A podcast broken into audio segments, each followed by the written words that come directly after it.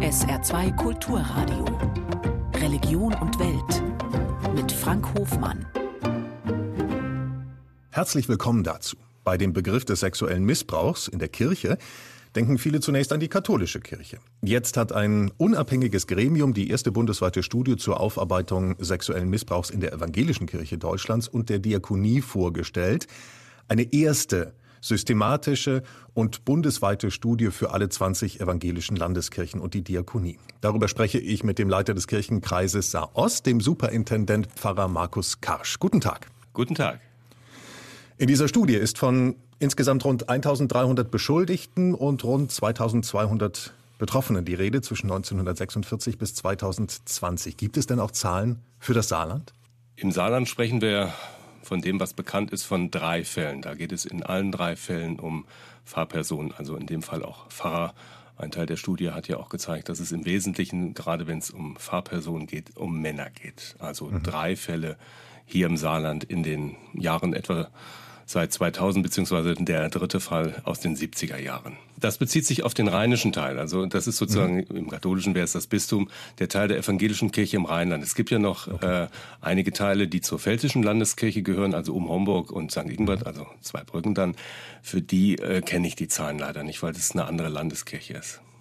Nun haben Sie als Reaktion auf diese Studie auch als Reaktion dazu aufgerufen, dass man sich meldet. Also was passiert denn, wenn ein Betroffener jetzt mit Ihnen Kontakt aufnimmt? Wie geht es dann weiter? Die Kontaktaufnahme ist der erste Schritt ja und ein wesentlicher Teil unserer Interventionspläne, die wir ja seit einigen Jahren auch hier im Saarland haben, ist, dass wir uns das anhören und aufnehmen, ernst nehmen und glauben. Dass es also nicht schon gleich im ersten Kontaktgespräch darum geht, zu hinterfragen oder auch vielleicht sogar, wie es die Studie sagt, zu zerreden oder zu relativieren, sondern wenn wir von Menschen hören, die uns äh, schildern, was sie erlebt haben oder auch vielleicht, was sie ähm, gesehen haben, dann äh, ist es erstmal das Annehmen und Aufnehmen, um das es geht. Gerade in den Fällen auch, die disziplinarrechtlich oder strafrechtlich relevant ist, erfolgt dann auch eine Meldung. Mhm. Sie sprechen jetzt für die Rheinische Landeskirche, so also eine der 20 äh, Landeskirchen. Jetzt gibt es Betroffene, die an der Studie mitgewirkt haben, die sagen unter anderem, Sie hätten bei Ihrer Suche damals nach Hilfe und Gehör große Schwierigkeiten gehabt, gerade wegen dieses Föderalismus. Also, dass es keine zentrale Anlaufstelle gibt, keine zentralen Verantwortlichkeiten, sondern dass eben jede Landeskirche oder jedes diakonische Werk mehr oder weniger die Meldungen eigenständig behandeln konnte. Was sagen Sie dazu? Das ist ein Problem, das uns tatsächlich auch die Forumstudie aufgegeben hat, dass wir dringend abändern müssen in diesem Bereich. Da kann man theologisch dazu stehen, für andere geistliche Fragen, wie man will. Diese Kleinstaaterei, die es gibt, die da, genau wie Sie gesagt haben, dazu geführt hat, dass Menschen erstmal gar nicht wussten, an wen man sich wendet. Das ist ein Grund auch, warum wir im Saarland hier von allen Ebenen, vom rheinischen Teil reden wir immer noch, gesagt mhm. haben, es gibt eine Ansprechstelle für die Vertrauensperson, egal ob die beiden Kirchenkreise, egal ob Kirchenkreisverband oder Kirchengemeinde, eine äh, zentrale Nummer auch, an die sich Betroffene wenden können und ein einheitlicher Plan, nach dem dann verfahren wird. An dieser Studie haben oder hat offensichtlich nur eine Landeskirche, eine von 20, vollumfänglich mitgearbeitet. Heißt, die Personalakten den Wissenschaftlern der Studie rechtzeitig zur Verfügung gestellt. 19 dieser Kirchen haben lediglich so, sogenannte Disziplinarakten herausgelegt, herausgegeben, so wie ich das verstehe, werden die angelegt, wenn ein Verdacht einer Anschuldigung besteht. Wie erklären Sie sich das? Das ist eine Frage, da können Sie sich wahrscheinlich vorstellen, die auch wir hier vor Ort unserer Landeskirche und der Kirchenleitung direkt gestellt haben. Und ähm, das Problem an der Geschichte ist äh, aber unter anderem, egal was es dafür eine Erklärung nachher gibt und auch egal was die dann uns erklärt haben, es klingt immer wie eine Entschuldigung. Und das ja auch nicht zu Unrecht. Wir haben äh, im Vorfeld als Kirche ähm, mit Blick auf die Ergebnisse der Studie die äh, Latte sehr hochgelegt, was den Umfang betrifft, was die Beteiligung betrifft und auch was die Ergebnisse betrifft. Und was die Zuarbeit, auch das war ja ein wesentliches Merkmal betrifft, haben wir die Latte eindeutig gerissen, das muss man sagen. Ähm, da sprechen Sie auch für Ihre Kirche. Da spreche ich auch äh, zum Teil für meine Kirche. Die mhm. Informationen, die ich bekommen habe, ich habe dezidiert also bei unserer Kirchenleitung nachgefragt, ist, dass wir, wir von der Evangelischen Kirche im Rheinland alle angeforderten Unterlagen, so wie es das Projekt haben wollte, auch geliefert hatten. Und dass ähm, auf Nachfrage auch, ob das so ausreichend ist, es ein Okay gegeben hat von der Forumstudie. Kann man sagen, dass durch dieses Verhalten der, ja, der meisten Landeskirchen man dem öffentlichen Ansehen der Kirche einen Bärendienst erwiesen hat, also auch vor dem Hintergrund natürlich des, des massenhaften Mitgliederschwundes, den man verzeichnet. Man hat auf jeden Fall der Kirche da an der Stelle geschadet, wenn das so ist. Und mhm. das meinte ich ja, dass alles, was an Erklärung kommt, das klingt dann wie eine Ausrede. Jetzt gehen natürlich Kritiker auch so weit, dass sie sagen, eine Kirche hat die Personalakten zur Verfügung gestellt, die sind auch ausgewertet worden und jetzt vermutet man natürlich, weil in diesen Personalakten viel höhere Zahlen ausgewiesen sind, dass damit auch die Dunkelziffer sehr, sehr hoch ist. Also dass diese ähm, 2000, rund 2200 Betroffene, die ich eben genannt habe, dass es eigentlich viel, viel mehr sind. Welche Aussagekraft hat die Studie dann eigentlich noch? Die Studie ist dadurch, dass es hier offensichtlich Mängel in der Zuarbeit äh, bei der Lieferung von Akten und äh, Informationen aus den Akten gegeben hat, nicht hinfällig. Und ein Anliegen der Studie ist natürlich die Quantifizierung, das ist völlig klar. Aber das Hauptanliegen auch dieser Studie war ja aufzuzeigen, wie die strukturellen Besonderheiten der evangelischen Kirche, also die Art und Weise, wie wir als Kirche organisiert sind, dazu geführt haben, dass äh, äh Menschen sexualisierte Gewalt erfahren haben. Und da ist die Stimme der Betroffenen ganz stark, die Beteiligung ganz stark. Und das ist ein Teil der Studie, der äh, von diesen Mängeln, die es fraglos gibt und wo ich gesagt habe, absolutes No-Go, nicht betroffen ist. Jetzt haben wir diese Studie, sie liegt vor und manch einer möchte äh, sagen, jetzt, jetzt kommt mal in die Puschen, um es sehr lapidar auszudrücken. Wie wird es jetzt weitergehen? Also wohin führen die Ergebnisse nun? Der erste Schritt ist die Beurteilung durch die Betroffenen und Kirchenvertreter drin sind. Die werden gemeinsam, also Betroffene und äh, Beauftragte der Kirche, die Studie intensiv auswerten und auch Handlungsempfehlungen geben. Ein Wort zum Schluss von Ihnen, persönliches Wort. Glauben Sie, es geht voran? Ja, ja, und es muss vorangehen.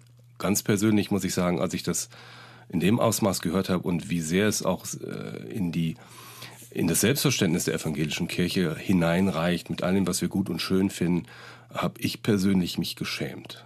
Und hm. da müssen wir ran, da muss sich was ändern. Meine Kirche muss das ändern.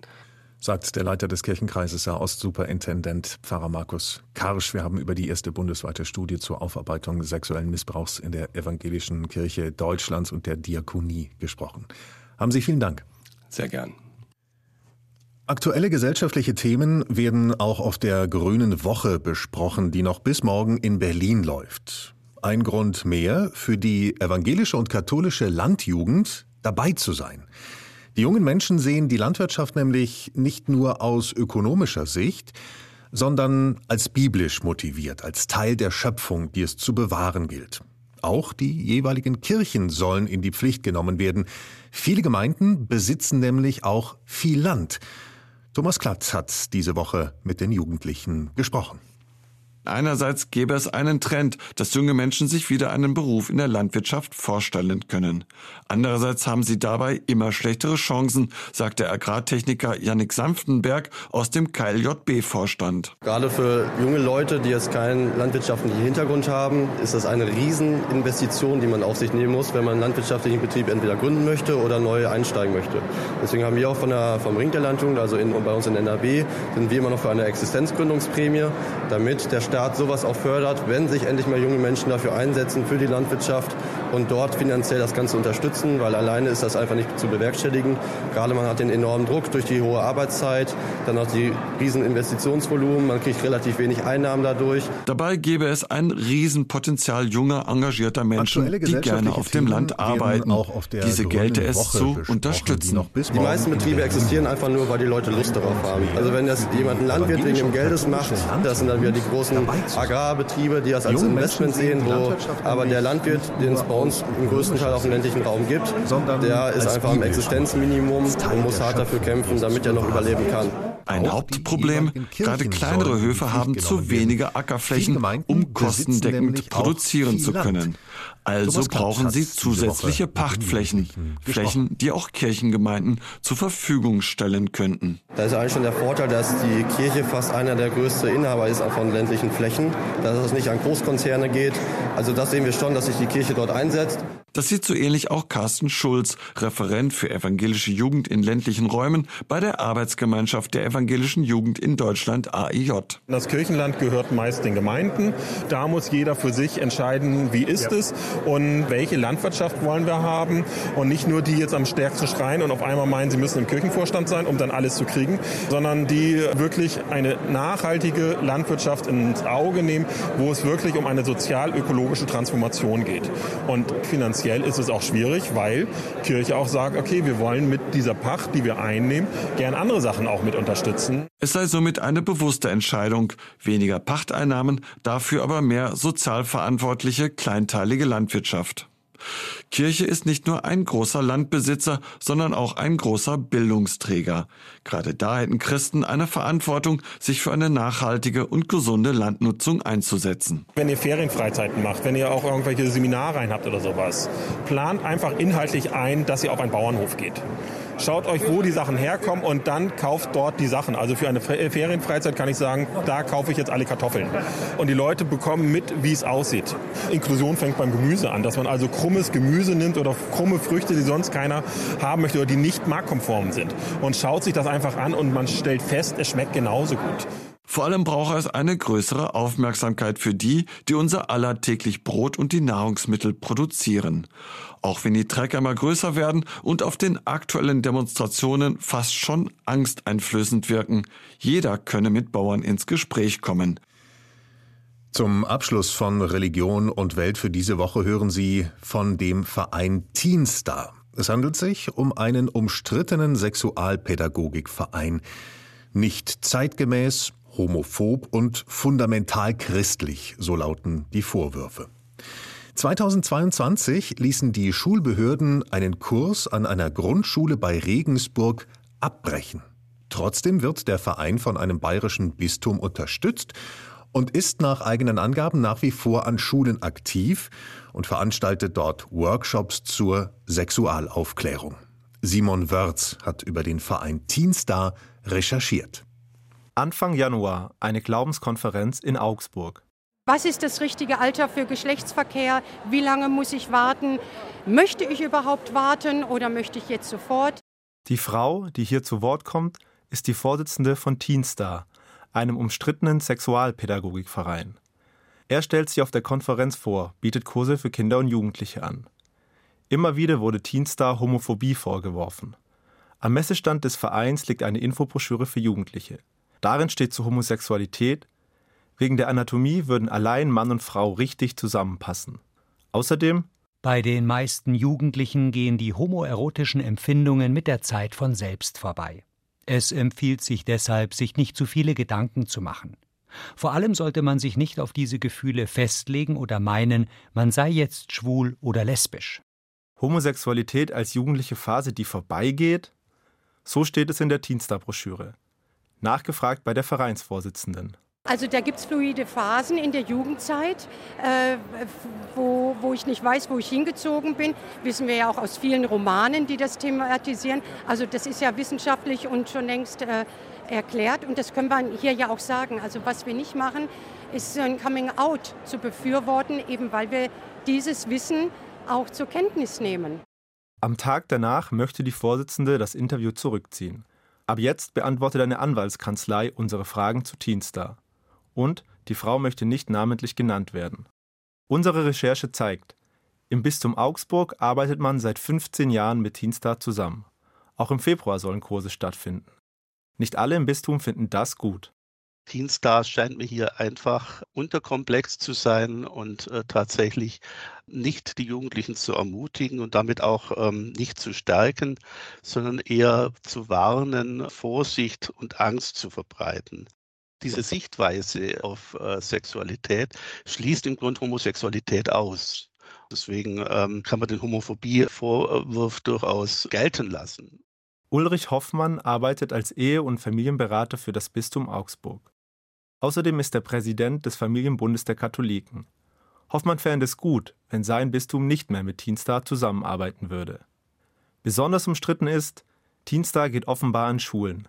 Eigenen Angaben zufolge hat der Verein im vergangenen Jahr etwa 30 Kurse an bayerischen Schulen gehalten.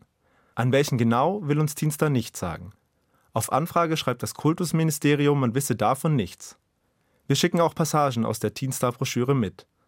Das Kultusministerium sagt, die Darstellung von Homosexualität darin verstoße gegen die Richtlinien für die Familien- und Sexualerziehung für staatliche Schulen. Auch Simone Fleischmann vom Bayerischen Lehrer- und Lehrerinnenverband findet Teenstar-Inhalte nicht mehr zeitgemäß. Die Gesellschaft hat sich verändert, die Diversität ist da und die Kinder suchen nach Orientierung. Insofern sollten wir das Thema sehr wichtig nehmen. Fleischmann sagt, Lehrkräfte und Behörden müssen genauer hinschauen, wer an Schulen Sexualaufklärung unterrichten will. Also wir können bei diesem Thema nicht irgendjemanden, von dem wir gar nicht wissen, welche Haltung er verfolgt, welches Material er verwendet, in die Schulen lassen. Das Verhalten von Teenstar und einige Kursinhalte werfen jedenfalls Fragen auf. Bisher hat sich das Kultusministerium unseren Recherchen zufolge offenbar nicht eingehender mit dem Verein beschäftigt.